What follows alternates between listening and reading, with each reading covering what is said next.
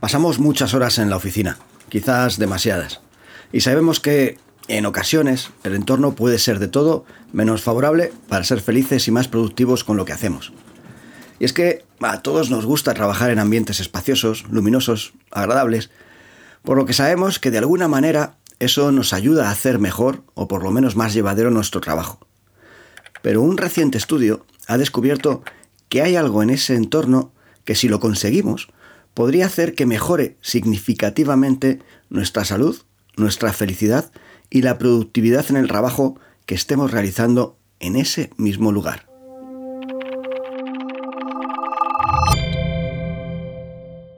Bien, y te estarás preguntando entonces que cuál es ese secreto, ¿no? ¿Qué es lo que hace que mejore mi salud, mi felicidad y mi productividad o cuál es ese cambio en el, en el entorno de trabajo en el que estoy? Bien, pues es bastante sencillo de decírtelo, te lo voy a contar ahora, pero es un poco más difícil de llevarlo a la práctica. Porque la idea detrás de esa mejora está en que seamos capaces de diseñar nosotros mismos el espacio de trabajo, que lo podamos de alguna manera personalizar, si no podemos diseñarlo eh, porque el espacio ya está predeterminado, sí que podamos diseñar el espacio para que sea nuestro, para que lo hayamos creado nosotros. Eh, esta idea es muy interesante, pero choca con alguna que está, bueno, las ideas que están vigentes ahora sobre el espacio de trabajo, ¿no? que tienden a mm, ser muy estándar y reflejar la imagen corporativa que tiene la empresa, ¿no? a ser todos muy homogéneos.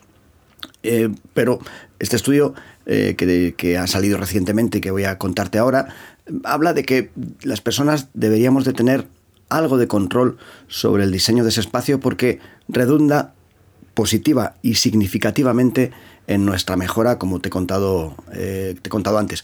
¿Y por qué es esto? ¿Por qué, por qué mejora? ¿Por qué esto funciona y hace que podamos incrementar nuestra productividad? Bueno, según los investigadores, cuando las personas se sienten incómodas en su entorno, están menos comprometidas, no solo con el espacio, sino también con lo que hacen en él. Si estamos incómodos, estamos menos comprometidos, la regla de tres es sencilla, ¿no? Si estamos más cómodos, estaremos más comprometidos con lo que hacemos, con nuestra propia empresa. En el estudio que te estoy presentando aquí, se, eh, realizó con la ayuda, con la colaboración de 2.000 profesionales, 2.000 personas que colaboraron de diferente manera. ¿no? Algunas colaboraron con eh, una serie de test y pruebas eh, que, en las que tuvieron que contestar y bueno, de las cuales se extrajo toda esta información y otro grupo de personas participó directamente en algunas pruebas donde se intentó controlar la situación eh, contrastando entre mm, espacios no personalizados y espacios personalizados, donde tuvieron que realizar algunas tareas y se cotejó cómo se habían realizado las tareas, intentando medir la productividad Em, entre, o la diferencia de productividad entre ambos espacios, el personalizado y el estándar. Los resultados eh, fueron muy, muy consistentes, eh, mostraron consistentemente que cuanto más control tenía la gente sobre sus espacios de oficina, más felices y motivados estaban en sus trabajos. Se sentían físicamente más cómodos en el trabajo, se identificaban más con sus empleadores, con la empresa, y se sentían más positivos sobre lo que significaban sus trabajos en general. Y la productividad, eh, y esto es interesante porque digamos que quizá este sería el dato que más eh, rápidamente puede convencer a los responsables de poder tomar esta medida, es el incremento en productividad. Y el incremento en productividad que se consiguió mediante esta personalización fue del 30%. Sí, y lo has escuchado bien, ¿eh? el 30%. No es un dato, mm, bueno, no es un dato eh, pequeño, no, son, es un 5%, no es un 10%, que ya sería un dato interesante para poder tomar acción sobre una cosa tan sencilla ¿no? como el diseño del espacio. Estamos hablando de un 30% en el incremento de productividad, simplemente porque las personas han podido personalizar, diseñar su propio espacio donde trabajan. ¿no? Esa diferencia entre espacio impuesto, vamos a llamarlo espacio, impuesto por la empresa, y el espacio personalizado por el empleado.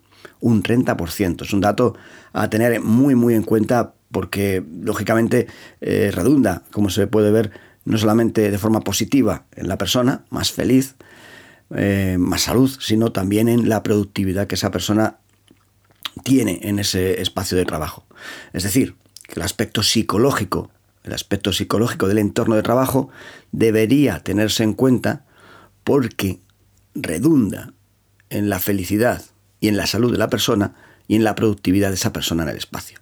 Y me recuerdo un poco esto, hablando ahora sobre el tema, a aquellos estudios del siglo pasado, eh, estudios pioneros ¿no? de Elton Mayo, cuando hablaba de productividad, ¿no? que andaban buscando si la productividad se debía al salario y se dieron cuenta que en el fondo se debía más a factores psicológicos que, el propio salario. ¿no? son estudios interesantes que probablemente en, futuros capítulos, bueno, tengo pensado hacer algunos especiales sobre los clásicos, los estudios clásicos de psicología, pues hablaremos seguro de Elton Mayo porque bueno, fue, fueron estos estudios los que marcaron un antes y un después dentro de la psicología en el entorno laboral.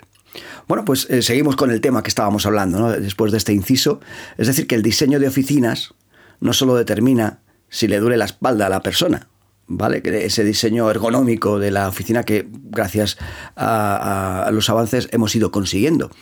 No solamente se determina si te va a doler la espalda o no, si vas a estar físicamente bien en el espacio, sino que tiene el potencial, el diseño de la oficina tiene el potencial de afectar eh, cuánto logran, cuánta iniciativa toman y cuál es la satisfacción profesional de las personas que están en él. Ese es, ese es el auténtico logro del, diseño personalizado en una empresa. Bien, en conclusión, esta, la investigación muestra que los espacios en los que trabajan las personas son enormemente importantes para la forma en que hacen su trabajo. Esto está claro, ¿no? El espacio donde trabajas es importante para cómo haces tu trabajo. Está claro que al trabajar eh, con los empleados para enriquecer el espacio de trabajo, las empresas pueden ayudar a sus trabajadores a sentirse más comprometidos e inspirados. Y eso tiene claros beneficios para ayudar a las empresas a crecer y lograr sus objetivos. Nos vemos en el siguiente The Mind Manager Podcast. Hasta pronto.